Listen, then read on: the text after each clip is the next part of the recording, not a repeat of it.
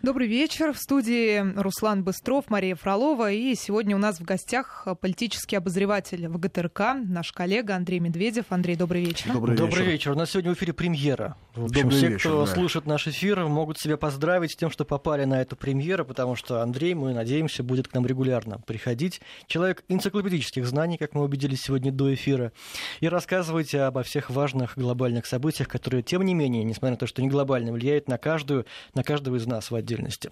Ну, потому они и глобальные, собственно. Андрей, я предлагаю начать с новостей из Турции. Вот сегодня пришли оттуда сообщения новые, тревожные. Неизвестный в маске обстрелял людей, отдыхающих в саду на территории небольшого отеля в районе дачи.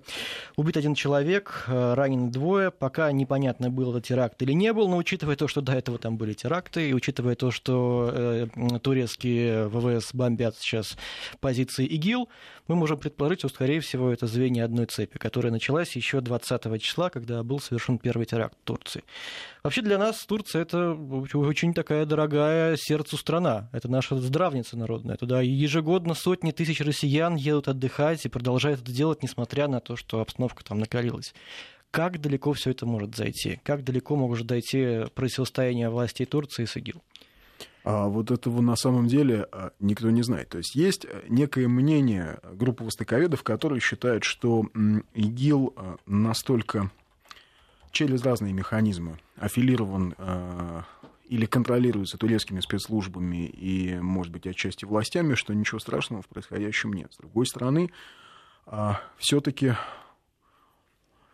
все-таки все указывает на то, что ИГИЛ вообще никем не контролируется. И есть- если он создавался, если эта структура создавалась как некая карманная организация там, с определенными целями, и э, с этими же определенными целями она а, была использована в Сирии, то сейчас э, ИГИЛ достаточно, э, как организация, сильна сама по себе, укреплена э, очень достойными кадрами. Это бывшие офицеры Саддамовской армии. А ИГИЛ неплохо зарабатывает на торговле э, нелегальной нефтью, и противостояние ИГИЛ и Турции, в общем, может, конечно, затянуться, потому что это такая была большая западная иллюзия, что можно создать э, какие-то террористические ячейки, э, а потом их контролировать. А, вот. а волк, как в той сказке, да, волк вырос и там, забыл своих родителей. А, Ведь а, в чем еще проблема взаимоотношений Турции и ИГИЛ? А,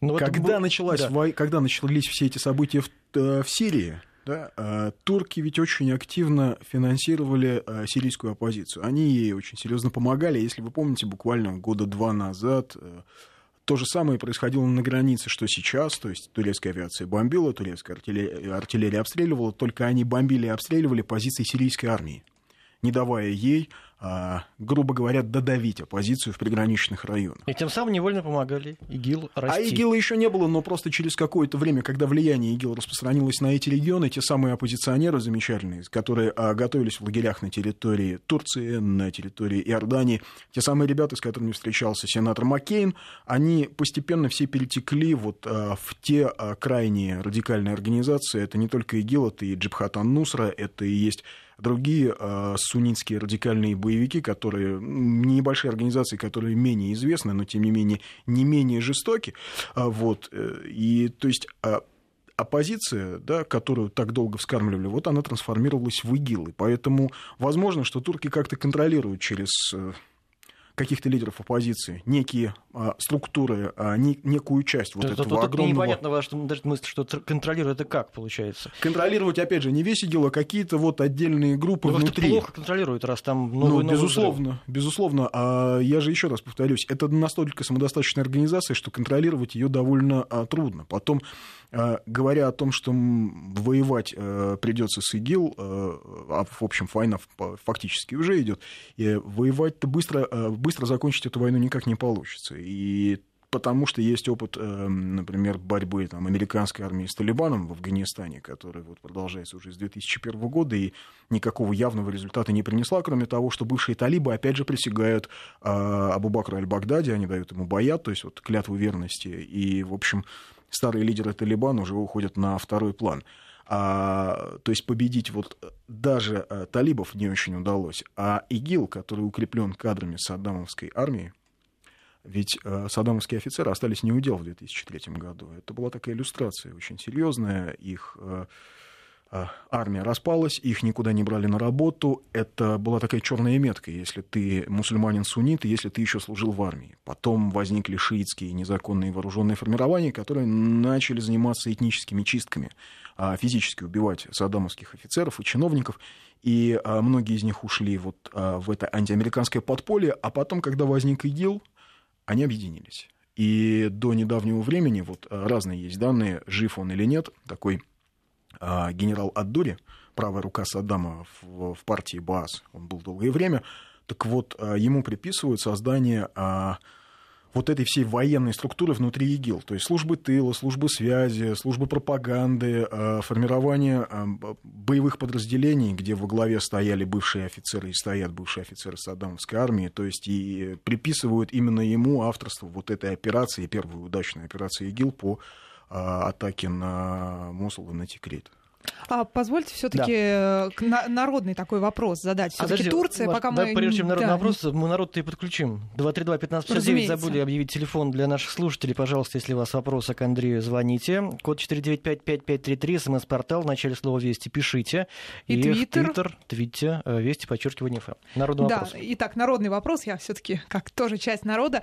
Турция, здравница. Сейчас вот эти вот внутренние, казалось бы, внутренние глобальные, можно так сказать, разборки, и пока вот пострадали пострадали э, от этих нападений в основном только турецкие курды или ну, просто население Турции.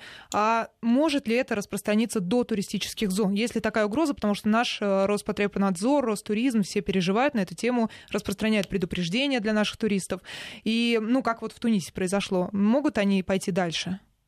Ну, э, с одной стороны, не хочется быть таким, знаете, э, э, плохим прогнозистом и сказать что-то э, такой, что да, это может быть, а потом его не случится. Но, с другой ну, стороны, ну, может успокоить. знаете, а, а успокоить не очень получится, потому что пример Туниса это нам подсказывает, что парень, который работал в отеле, а, он ничем не отличался от другого, а, от всего прочего персонала отеля. Он и не носил особо большой бороды, он не был замечен в том, что он носит исключительно какую-то вот одежду, которую обычно носят э, мусульмане салафиты, или, как у нас проще говорят, там обычно говорят ваххабиты. То есть никаких внешних признаков. Он был абсолютно внешне светский мусульманин. Просто он один прекрасный день пришел с автоматом Калашникова, да, и, или там с французской штурмовой винтовкой, не помню, да, и начал стрелять по, по людям на пляже. И э, в этом-то и проблема. Если бы все сторонники ИГИЛ были похожи на а, вот тех опереточных, так сказать, э, террористов из американских боевиков, наверное, все было бы проще.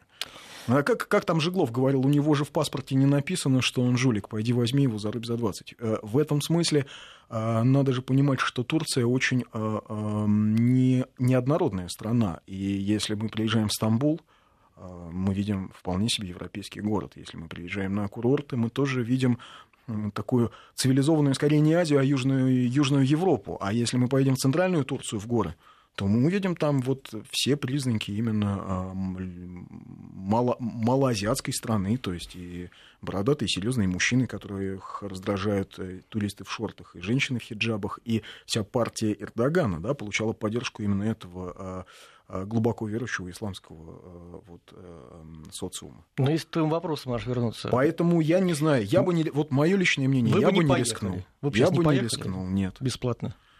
И бесплатно, я бы не рискнул. Понял. Бесплатно я ездил, меня турагентство а, нашей компании бесплатно отправляло там, в Афганистан и в другие какие-то места. А вот сразу же уже вопрос... Э, по поводу туристов хочу уточнить. Вообще, если мы так рассуждаем, если ИГИЛ хочет нанести удар по Турции максимальный, то прежде всего надо бить по туристам. Потому что если Турция лишится турпотока, она лишится значительных часть денег. Это скорее имиджевый удар. А Турция и так в промышленном отношении а, очень развитая страна, и э, прирост ВВП, который она показывала последние годы, был э, приличнее, чем у многих э, староевропейских стран. Но это имиджевый удар, ну, представляете. Ну, да? естественно. А, ну, как Тунис сейчас сильно Тунис. упал туда. То, то есть я к тому, что успокаиваться нельзя. Нельзя говорить, что они будут бить эти боевики там, по позициям, не знаю, турецких военных, да, а туристы останутся в безопасности. Скорее всего, Возможно, Безусловно, такое... скорее всего, наоборот, туристы окажутся да, заложниками да. каких-то политических игр. Так что а ведь вспомните, в Израиле а, а, террористы-смертники очень часто взрывались именно в тех туристических районах, да, в старом городе, а, на каких-то маршрутах, где ездили туристы. Да, прямых атак против туристов не было. Хотя в Египте братья-мусульмане именно этим Слушайте, занимались. А вот хороший вопрос. Э, СМС-портал 5533 Да, в начале слова «Вести». А Мгм. что, невозможно перекрыть каналы покупки нефти и продажи оружия ИГИЛ? Мы все знаем уже, что ИГИЛ продает нефть. Но кто ее покупает? Кто покупает? Почему нельзя это выяснить? Почему нельзя наказать этих людей? Как это нельзя? Очень даже можно. А почему никто не делает этого? А потому что ИГИЛ ее продает по той цене, а, то- ИГИЛ настолько демпингует, что э, в этот нелегальный бизнес э, втянуты а, огромное количество и чиновников, и людей, которые обеспечивают логистику, и, собственно, на а, уровне стран. Почему бы не купить нефть по 40 вместо Ну и вместо странная, 60? странная борьба получается с ИГИЛ. Мы одной рукой боремся, А а, вы видите другой рукой борьбу? даем А деньги. вы видите борьбу с ИГИЛ? Я вижу заявления, в том числе из США, из Европы, что ИГИЛ это зло, что надо что-то делать с этим. Заявление это очень мощное, конечно, оружие против ИГИЛ, особенно со стороны тех ребят, которые, а, собственно, ИГИЛ создали. Ведь а, Абубакр аль-Багдади, он сидел в американском специальном таком лагере для военнопленных, для лидеров, для идеологических лидеров а, иракского подполья. А, Просидел он там, если я не ошибаюсь, до 2006, кажется, года, а потом лагерь закрыли. Его отпустили. А, При этом зная, что он один из э, лидеров еще не ИГИЛ, а вот э, именно суннитского сопротивления. А, Есть такая байка, что какое-то время он прожил в Нью-Йорке. Она не очень подтверждена, но на Востоке так она как-то широко распространена. То есть э, и эм, то, что из ниоткуда возникла структура, у которой появилось сразу огромное количество денег, ну, Ну вот нам предлагают тоже на СМС-портале, а почему бы не наложить санкции на страны-пособники через ООН? А страны, те, которые, получается, м, дают деньги в обмен на нефть, ну, покупают нефть, да, у ИГИЛ, Ну, например. а- Э, Такой рычаг невозможен? Безусловно, он возможен, но, как вы понимаете, сегодня Совет Безопасности, вот мы это сегодня видим по сегодняшнему, вот ночному заседанию Совета Безопасности, а, а, без- э, невероятно политизированный, выполняет эм, определенные заказы, да, то есть э, э, ИГИЛ сегодня не обсуждается в Совете Безопасности, а обсуждается Боинг, да, причем уже найдены виноватые и... Как наиболее Ну, серьезная я бы мировая не сказал, что проблема. найдены виноваты. Там как раз речь идет о расследовании. Не, речь идет о расследовании о формальном, потому что виноваты это были найдены в первые там, полтора часа, когда сказали, что все это были пророссийские активисты, ну, а между строк читаем Россия. То есть, кто плохой парень в этой истории, Запад уже определил. Но А есть мнение, ИГИЛ- кстати, что именно вот это вот э, голосование, оно было проведено чтобы, специально, чтобы Россия наложила вето, и это уже использовать в дальнейшей пропаганде. Конечно, в дальнейшей Сам пропаганде, того, что, раз Россия наложили наложила. вето, значит, Так, виноваты. может, и не надо и- было это накладывать. Да, безусловно. Тогда бы повернулось тоже плохо для нас. Безусловно. А все трибуналы, которые Запад создавал в последние годы, э, Гаагский трибунал в этом смысле абсолютно показателен. Абсолютно показателен Гаагский трибунал, а, в котором э, большинство осужденных были э, сербы. Хотя воевали все. Вернемся мы К все-таки ИГИЛ, к да, ИГИЛ. давайте вернемся. А, Получается, что по большому счету ИГИЛ всех устраивает. Кто-то покупает нефть дешевую, кто-то может использовать ИГИЛ для того, чтобы начать бомбить какую-то страну, ну, под предлогом борьбы с международным терроризмом. А России ИГИЛ что? А Может ли Россия тоже в этом найти свои плюсы? Или ИГИЛ реальная угроза для России? ИГИЛ реальная угроза А в чём для? Ирана, для Сирии и для России. Для Ирана, потому что это все рядом с границами, для Сирии, потому что это внутри Сирии, а для России, потому что, а, как мы знаем, даже из заявлений Бортникова, вот последние заявления были буквально сегодня сделаны на конференции, а, изрядное количество наших соотечественников, до двух тысяч, уехали воевать в ИГИЛ, и чем они там занимаются, Ну, мы догадываемся. там, а, ну, может быть, кто-то воюет, кто-то, может быть, в системе э, Ну жизнеобеспечения ну да. этой организации находится, не знаю, там ведь нужны все, там нужны и э, финансисты, и э, айтишники, и пропагандисты, и операторы. То есть а, каждому ИГИЛ находит применение, поэтому это, конечно, большая опасность. И Слушайте, две тысячи человек, Это которые находятся а, внутри той организации, где считается нормальным а, гомосексуалистов скидывать с крыши, а пленным резать голову, ну или заживо их сжигать. И ведь эти 2000 человек сделали осознанный выбор. Ну, То это надо понимать, они что это осознанно- радикальных, э, радикально настроенные люди. И, может быть, тогда, если не исламское государство, они бы поехали еще куда-нибудь потом. Вот это, вот хоть Маша настала на путь хороший, да, я хотел бы продолжить его. Есть другая точка зрения, Андрей, что эти 2000 человек, и слава богу, что они уехали из России в ИГИЛ. Потому что если бы они не уехали в ИГИЛ, они, Они бы остались внутри. в России и творили бы свои бесчинства здесь. А ну как они вернутся?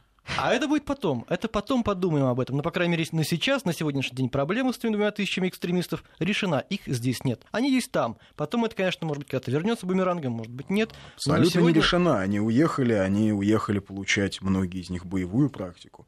Кто-то из них поехал получать практику религиозно-пропагандистскую, а кто-то из них поехал получать практику, сказать, управленческую. Мгм. как на месте организовать ячейки ИГИЛ. Потом ведь ИГИЛ чем опасен? А, в отличие от прежних организаций, он построен, они ведь э, полностью скопировали западные бизнес-схемы.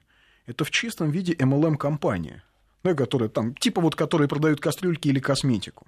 Ты хочешь стать дилером, продавать кастрюльки? Ну, просто напиши нам у себя на, на нашем сайте, что ты хочешь быть нашим дилером, и мы с тобой заключим какие-то, а, а, какой-то договор. То же самое делает ИГИЛ. Вы хотите быть частью ИГИЛ, просто даете присягу.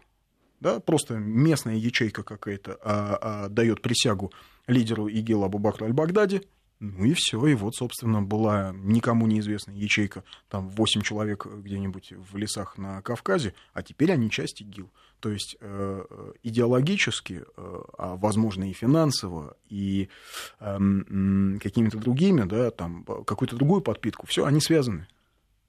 Вот ведь как работает ИГИЛ, вот в чем опасность. Этим двум тысячам а, наших сограждан вовсе не обязательно возвращаться. Если из них 10% станут пропагандистами и вербовщиками и сядут за компьютеры, они здесь, на месте, создадут ячейки, которые здесь, в России, будут работать. Что так манит в ИГИЛ? Что они такого предлагают, что до сих пор никто не смог предложить до них?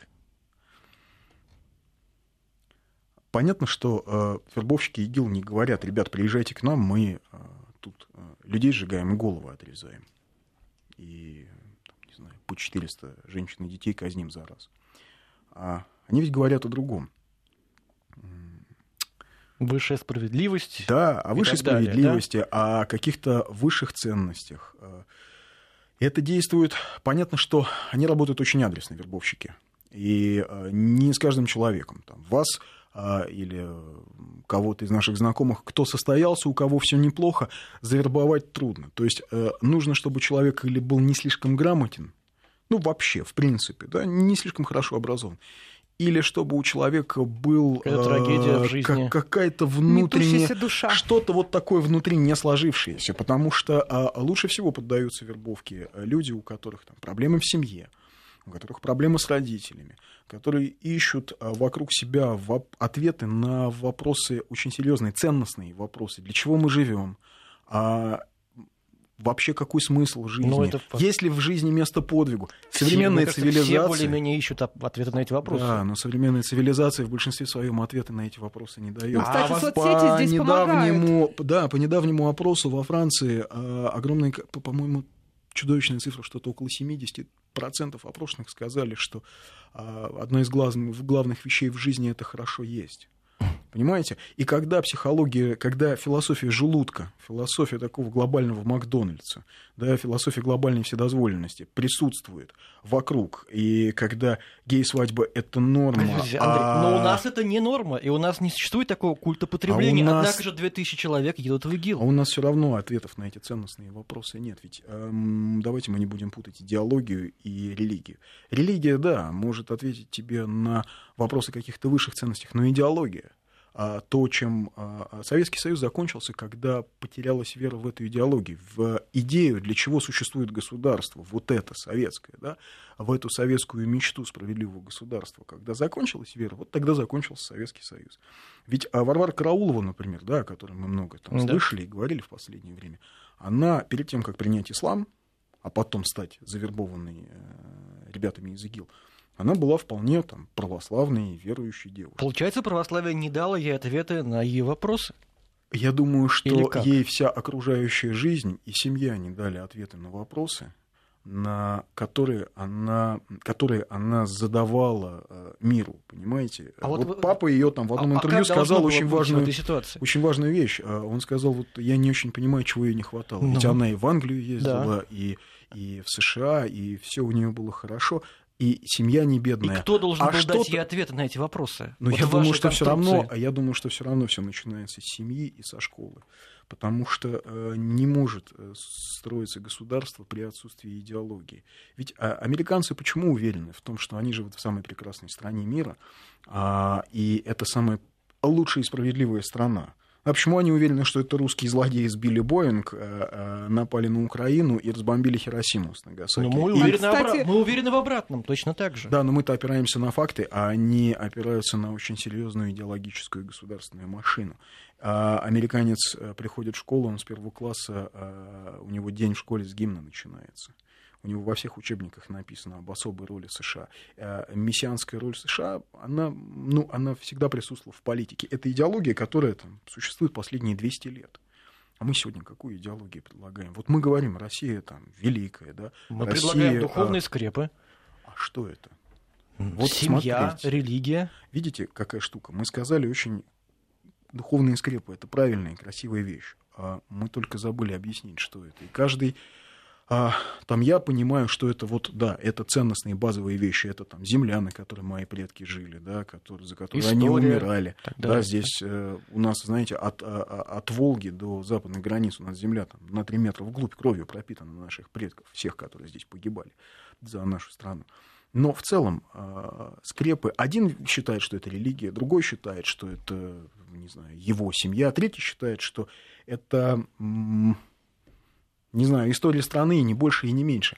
Мы сказали красивую вещь, разъяснить забыли. А как в конце XIX века, знаете, когда во времена а, реакции Александра Третьего мы Я сказали о вас. православии, самодержавие, народность. Православие понятно, самодержавие вроде тоже понятно. А народность-то что?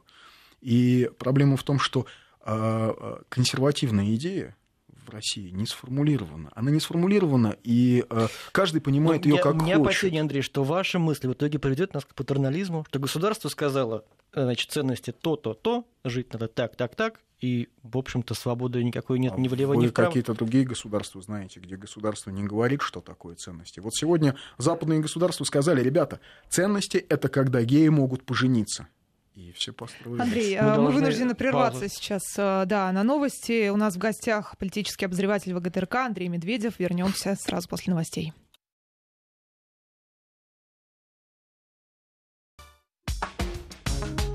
Интервью.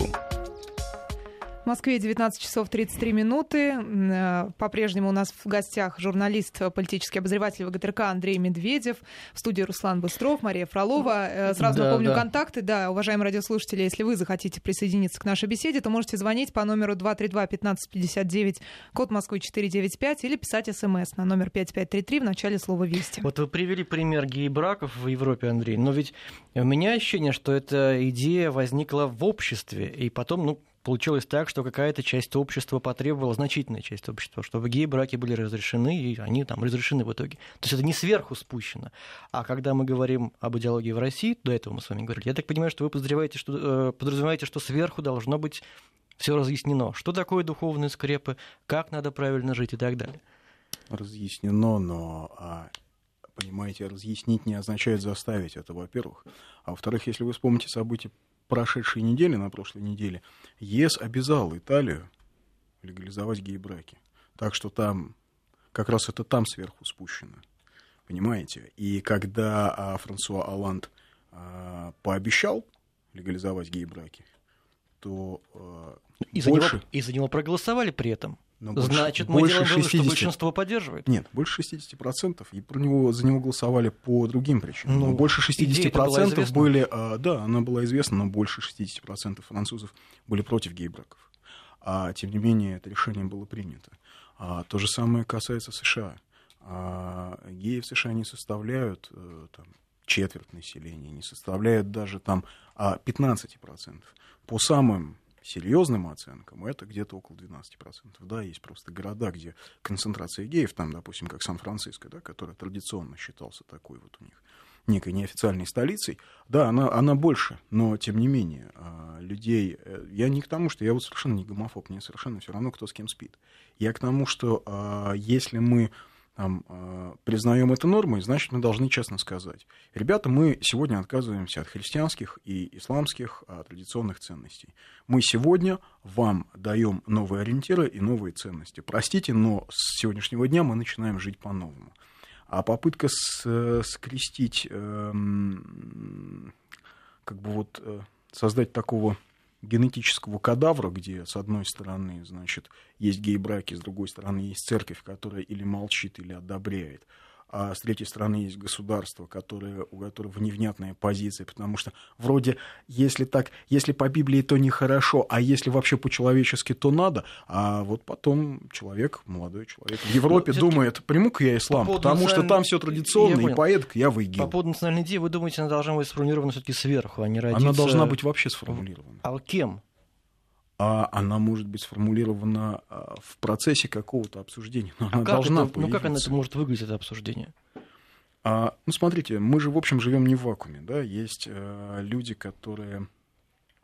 А, есть, а, скажем, есть Захар Прилепин, да, а, там, не знаю, есть Чулпан Хаматова, есть огромное количество лидеров общественного мнения, да, которые а, формулируют э, некие вещи, э, которые касаются каждого из нас, да, там, отношение к больным детям, отношение к Новороссии, э, отношение к событиям на Украине, все что угодно. А идеи национальные, а вы не путайте, идеология государственная, национальная идея, это похоже, но это не совсем одно и то же. Да, а, то есть мы должны э, сами в этом государстве, да, каждый из нас, вообще, прежде всего, каждый из нас должен для себя там, сформулировать, для чего и почему он здесь живет, и чего он хочет. Так вы говорите, что это опасно, потому что духовные скрепы каждый понимает по-своему. Для кого-то семья, для кого-то ислам, для кого-то пятое, десятое. Вы Я же... не говорю, что это опасно. Вы же говорили до этого, что должна быть какое-то единое, э, единое, единое понимание, вот что такое духовные скрепы. А, можно предложить некую единую версию. А вот как? Я все-таки хочу понять механизм. Может быть, примерно обрисуйте. Вы назвали Чулпан Хаматову, Прилепина, там много действительно у нас есть уважаемых людей. И что они должны собраться, выпустить? Да нужно просто разъяснить, что, ребят, духовные скрепы — это те вещи, которые для нас являются определяющими, стержневыми. Да? Это вещи, которые безусловны.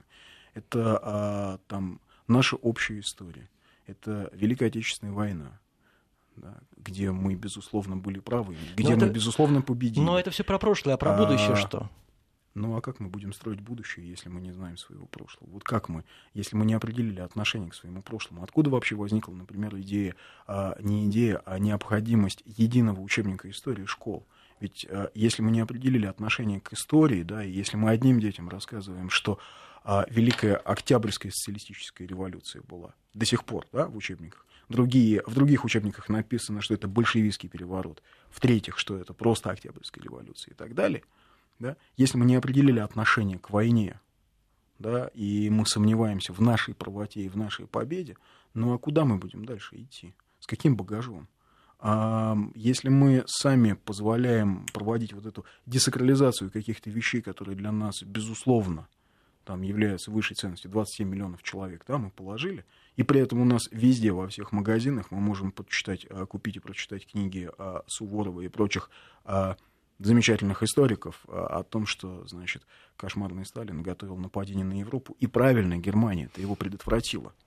Ну, а как остановить-то этот процесс вот, девальвации такой вот ценности? Все-таки я уточню, Андрей, извините, я, я должен уточнить. В истории мы не можем э, говорить, что наша страна белая и пушистая в истории бывало всякое. А не раз... надо говорить, что она вот. белая и пушистая. Просто а, не надо а, заниматься а того, мазохизмом. Не надо заниматься далее, мазохизмом. Мне кажется, вы говорите, что не надо изучать какие-то негативные моменты. Давайте просто внушим себе, как наш пишет слушатель, «Э, русский это звучит гордо, Россия лучшая страна. Но разве можно по-настоящему любить человека или страну, не зная ее полностью, как отрицательный, тоже принимая эти стороны и любя их, безусловно, так и положительные. Безусловно, но мы ну, а же... американцы знают свои отрицательные стороны, например? А, нет. Ну, например, они не, вот не слишком акцентируют. А, да, по поводу Хиросимы. Хиросиму, да, когда большинство, ну, молодое поколение вообще даже не знает, что это за названия такие. А, знаете, недавно я общался с Оливером Стоуном, да, и э, я его спрашивал по поводу фильма э, про историю США, да, которую он сначала книгу написал, да, огромную книгу «Непридуманная история США», а потом, а, собственно, сделал фильм, да, вот, ну, о преступлениях американских военных, начиная там с Филиппин и заканчивая Вьетнамом, там, про деревню Сонгми и так далее. И я ему сказал, знаете, а многие бы, наверное, сказали, что вы не патриот. Он сказал, нет, ребята, штука в том, что я-то как раз патриот. Я хочу, чтобы мы знали, мы великая страна, поймите правильно, я американец, да, я люблю свою страну, мы создали великую страну, мы создали великую цивилизацию, мы предложили а, ценности, которые оказались, а, ну, вызвали ответные вибрации у людей во всем мире, но мы совершили ряд ошибок, а, которые привели нас туда, где мы находимся сейчас, и мы должны из этого состояния выйти. И здесь то же самое, я совершенно не отрицаю того, что а, а, в истории нашей страны есть огромное количество малоприятных, да, назовем их так, моментов, моментов, за которые а, нам, ну, как минимум, может быть стыдно. А признавали ли мы это когда-нибудь в своей истории, что да, а знаете как? Были, что это было как-то вот официально заявлено, определенная Почему позиция. Же? Ну, слушайте, ну по Катыни мы заявляли, да, мы делали заявление. У ну, нас, в общем, недавно. Есть, тем не менее. А что значит недавно? У нас страна существует относительно недавно. Мы как-то не, не, не у нас стране 24 года. А дело... Как Знаете, мы любим как, а винить в этих ошибках кого-то, а вот м-м, себя нет? Абсолютно нет. Просто а, русскому человеку, особенно а, русскому либералу, вольнодумцу, ему кажется, что признание ошибок должно... М- выглядеть э, как такое вот, не знаю, паломническое покаяние, вот как у шиитов, знаете, я был там в 2001 году на празднике шиитов, когда первый раз свергли, когда свергли Саддама, и вот они э, в 2003 году, и вот они, значит, смогли собраться на праздник э, Аль-Хусейни, память одного из своих мучеников.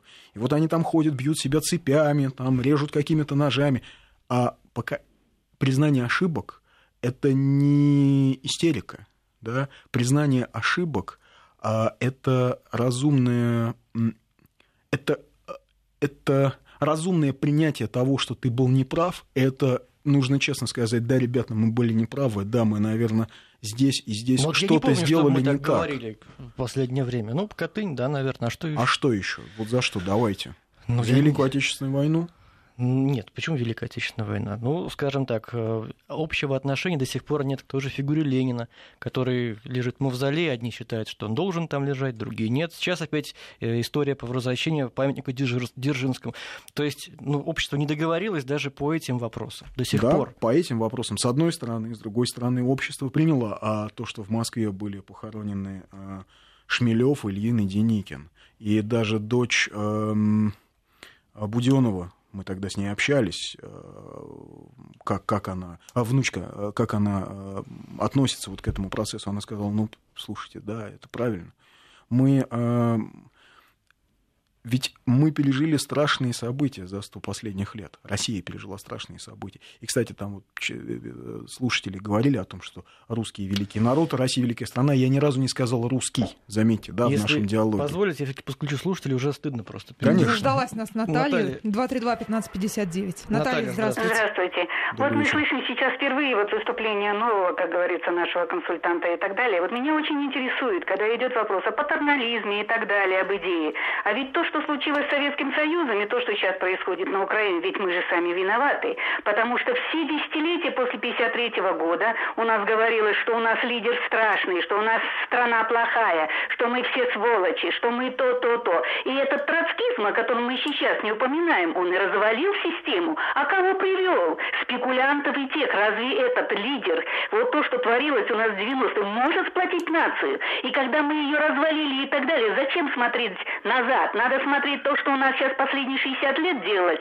когда мы себя хлестали, били, унижали. А ведь без Сталина такую уникальную страну, с которой сейчас все берут пример, и то, что он создал идею, сплотил народ, никто бы этого не сделал. И этот великий Наталья, человек, а как быть, который как создал быть... все, оплеван, вот и получили. не слышат наш на, на меня Это Наталья. же спекулянты пришли. Спасибо. Но я хотел спросить, а как же быть все-таки с жертвами политических репрессий? А как же быть с правом вето в Совете Безопасности? А Оно что? у России благодаря кому? Нет, ну... Я Нет, секундочку, оно у России благодаря кому? Но я все-таки первый вопрос задал. Как же быть тогда с э, у нас есть 30 секунд с теми миллионами репрессированных. 20. А вот давайте определимся, сколько их. Ну, сколько их? Подсчеты разные. До сих пор это точных цифр нет. Мемориал э, считает, это что нужно, их было 6. Это нужно как-то об этом говорить? Конечно, конечно. Мы сейчас должны сделать паузу, у нас новости, и вернемся к нашему разговору. 232-1559, телефон прямого эфира 5533, а, смс-портал в начале слова «Вести» через несколько минут.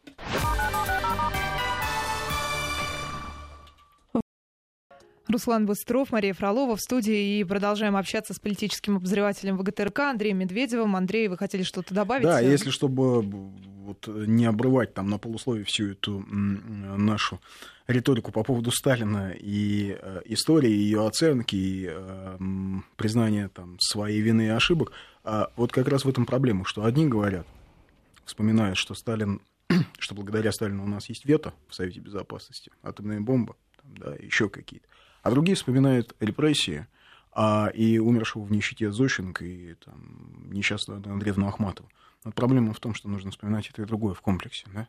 И если мы в комплексе не оцениваем, а у нас или такой подход, или Теория такой. это, конечно, да. А как договориться? Вот как договориться? Так нам... мы же люди. Но не получается. Вот знаете, как не получается? Вот в ИГИЛе не получается. Ой, спасибо, что... Поэтому я, они, я, так я сказать... хочу вот извиниться перед нашими слушателями, что мы вот так распыляемся просто по всем темам, поскольку Андрей у нас сегодня впервые хочется максимально просто поговорить обо всем с ним, поскольку это очень ну, интересный это человек раз с очень глубокими глобальность, познаниями. Глобальность темы ИГИЛ, которая И, уходит да, давайте глубоко вернемся в историю. в да? ИГИЛ, если вот подвести черту. Что нам с этим делать? И, и где духовенство наше мусульманское? Я не знаю, где наше мусульманское духовенство, к сожалению, потому что э, происходящее в ИГИЛ э, любого вменяемого, вменяемого мусульманина э, ужасает. И э, в России, слушайте, в России живут миллионы достойнейших мусульман, там, не знаю, многие из них это прекрасные русские офицеры, которые там, сражались с теми же террористами на Кавказе. А, я, но где духовенство, я не знаю. Я вижу, что есть несколько молодых имамов в мечетях, которые, да, какие-то читают проповеди, которые ведут общение с паствой в интернете, взаимодействуют. Но э, ИГИЛ вот заявил о себе вот так масштабно больше года назад.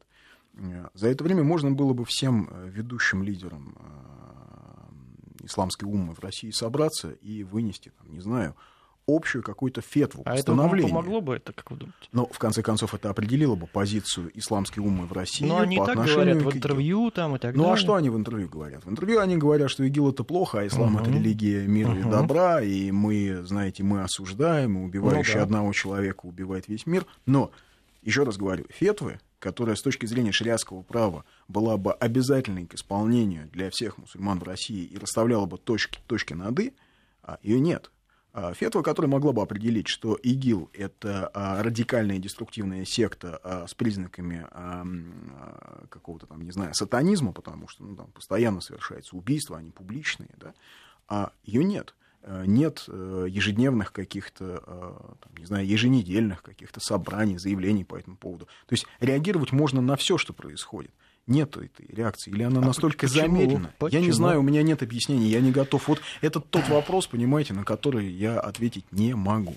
А, Наверное, что-то их удерживает. Но то, что этой позиции нет, э, хотя она должна быть, это очень и очень неправильно. Андрей, а может ли быть ИГИЛ, вот я спросил вас о пользе для России, А, может ли польза вот в чем заключаться? Для того, чтобы бороться с ИГИЛом, необходимы усилия международного сообщества. И, может быть, как раз на почве борьбы с ИГИЛом Россия, США, Европа вновь подружатся и будут Скорее, бок о бок. а, ИГИЛ а, получит еще а, дополнительные деньги из Катара и Саудовской Аравии по просьбе Вашингтона, чтобы развернуть бои уже где-нибудь на, ближе к российской границе.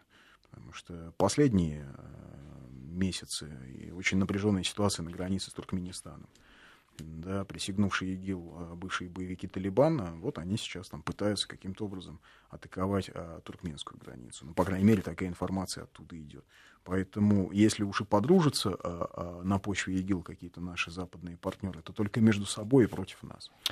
Джамал, давайте послушаем нашего радиослушателя, уважаемого 232-1559. Здравствуйте, Джамал. А, Добрый вечер. Вот я хотел бы повестить вас о том, что 3 августа а, будет э, исполниться годовщина геноцида езидов в Ираке со стороны исламского государства. Хотел бы э, задать воп- вопрос. Вот как вы думаете, почему Россия никак не пытается защитить и, э, национальные меньшинства и религиозные меньшинства, и также не делает никаких либо конкретных шагов, шагов для спасения христиан и езидов в этом регионе. А что вы имеете в виду Потому... конкретных шагов? Поднять авиацию, начать бомбить позиции нет, ИГИЛ? Нет, что? нет, нет, не а поднять как? авиацию. Дело в том, что ИГИЛ это прежде всего, то есть угроза для России, это идеологическая, потому что в России проживает очень много мусульман, и э, очень тонкая, то, и существует очень тонкая грань между э, традиционным исламом и радикальным исламом. То есть э, очень легко можно молодые умы э, привести к тому, чтобы они совершали те же... Вот, Нет, вы сказали, Россия не защищает. Как она должна защищать? Я у вас спросил. Ответьте, ну, я, я считаю, что должна быть выстроена какая-то государственная политика, направленная Нет, на а то, конкретно что... по поводу езидов. Вот вы сказали по поводу езидов. Там чудовищные а, ну, преступления по, по в отношении езидов да, совершаются, да, я соглашусь, мере, но... Хотя бы в международном сообществе, то есть, ну, в таких в рамках ООН или, там, предположим, хотя бы Красного Креста, или же выслать гуманитарную помощь, или же выслать оружие, потому что мы знаем, что на сегодняшний день э, созданы э, э, движения ополченцев, которые Э, ведут активные бои с ИГИЛ. То есть это не просто те, те высказывания, да, которые делает США или там коалиция о том, что бомбят. Но на самом деле Они Россия реально... поставила Ира- Ираку оружие, да, иракской армии. Там были поставлены и самолеты армия, и системы армия... залпового огня. Что касается езидов, э, я понимаю, что э, степень там, чудовищности преступлений в отношении езидов, которые совершает ИГИЛ, она не поддается никакому описанию, но я с трудом себе представляю, чтобы Россия напрямую как-то вмешалась в этот военный конфликт. Ведь даже Иран, который находится рядом, а, при том, что иранский спецназ как-то участвует в операциях против ИГИЛ, но напрямую Иран не вводит туда армию. Хотя речь идет о спасении там, миллионов иракских шиитов. А, и здесь, э, что касается позиции международного сообщества, то вы понимаете, международному сообществу интересно сейчас, э, э, им вообще не интересны езиды, им вообще не интересен Ближний Восток. Они зажгли там этот костер, и хорошо, горит и замечательно. Дай бог там, чтобы Асада скинуть и так далее. Они знали, для чего они всю эту историю начали, ребята из Вашингтонского обкома. А, поэтому плевать они хотели на езидов, на курдов, на погибающих там христиан вот и все. Поэтому они не собирают никакие заседания в Совете Безопасности, поэтому не вводятся никакие санкции и трибуналы в отношении тех, кто способствует ну, созданию Россия тоже ИГИЛ. может инициировать со, со, со, созвание, как сказать по-русски, с, а, да, созвать. Созыв, да, созыв. Созыв, да, да. Совета Безопасности. Да, а но... Россия а, поднимала вопрос э, опасности исламского государства в ООН.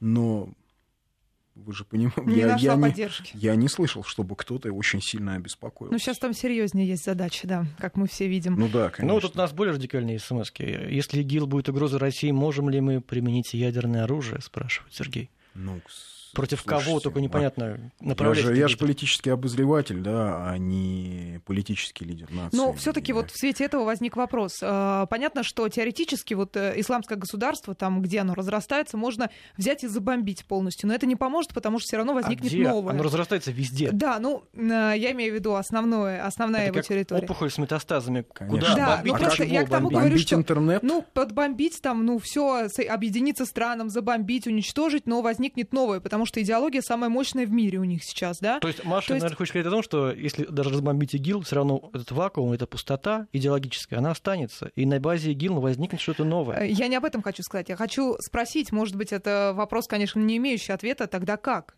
если вот не непосредственным уничтожением? Как, э, как это все убрать? Ну, а как это убрать? Вот смотрите, а, сегодня вообще возникла парадоксальная ситуация, да, а, значит, есть некая ось зла, да, в которую входят там, вот, Сирия, э, Иран, это все кошмарные, значит, э, тоталитарные диктаторские режимы, как, как их описывают на Западе. И, собственно, кроме Сирии и Ирана, наземные операции против ИГИЛ не проводит никто. Вот эти две страны, которые, по большому счету, с ИГИЛ воюют. Ну, вот еще есть курды, да, которых теперь тоже там понемножку бомбят э, турки. А вот сама эта ситуация там, крайне абсурдная наводит меня на мысль о том, что в ближайшее время никакого решения по поводу проблемы ИГИЛ Запад принимать не будет. И России а, придется противостоять с ИГИЛ совместно там, с какими-то своими партнерами по ШОС, по всей видимости, потому что для Китая а, эта проблема тоже очень актуально, потому что у них есть Синьцзян-Уйгурский автономный район, СУАР. Это вот где живут уйгуры мусульмане, и где так или иначе идея радикализма присутствует, где есть идея создания органи... страны под названием Восточный Туркестан. Ну, а для Ирана понятно. То есть это да, это будет вот такая вялотекущая, очень жесткое противостояние, где-то местами более радикальные, местами менее радикальные, но то, что Запад вообще не будет в это вмешиваться, мне, мне очевидно. Даже Им как, того... раз, как раз таки хорошо, что есть ИГИЛ. Во-первых, есть повод ввести всегда войска куда-нибудь. Во-вторых, есть Хорошо повод... для кого? Для Запада вы имеете? Для Запада в целом, для глобального Запада, угу. конечно, для, а, для Соединенных Штатов. То есть э, с помощью радикальных исламистов поменяли все неугодные режимы в Северной Африке, ну и вот а, попытались в Сирии. Да. В, в Египте хорошо к власти вернулись военные, ну, традиционно. Вот. Но опять же, они пришли не сами, они пришли при поддержке Саудовской Аравии, которая теперь напугана да, а, своим, так сказать, пасынком ИГИЛ, да, потому что ИГИЛ теперь сказал, что они будут освобождать Саудовскую Аравию. А, надо мусульманские святыни освободить, потому что саудовские, значит, саудовская династия уж слишком проамериканская. А, и это такая, да, это вот помните, как у Корнея Ивановича Чуковского, волки от испуга скушали друг друга. И вот, вот, вот такая же ситуация сейчас у нас на Ближнем Востоке. Что египтяне на саудовские деньги воюют против ИГИЛ у себя на Синайском полуострове, ну, против группировок, которые им присягнули при этом саудовцы все равно какой-то другой рукой саудовская разведка продолжает готовить там сирийскую оппозицию по чуть-чуть, чтобы она, может быть, воевала против ИГИЛ где-то вот на территории ИГИЛ. А при таком состоянии дел никакой победы над этой структурой не будет. Она и дальше будет разрастаться как раковая опухоль. И мы возвращаемся снова к Турции, к вопросу, можно ли ехать в Турцию. А, не знаю, ну если рисковый человек, наверное, можно. Если не очень рисковый, я еще раз повторю, я бы лично не ехал. Ну что ж, мы вынуждены заканчивать, к сожалению. Да, эту интересную беседу, Закончим безусловно. смс-кой от нашего слушателя из Московской области. Спасибо вам, Андрей. Очень интересный и приятно слушать человек, который в теме. Приходите еще. Присоединяюсь. Хорошо. Андрей Медведев, политический обозреватель ВГТРК, был у нас сегодня в студии. Надеюсь, будет еще не раз.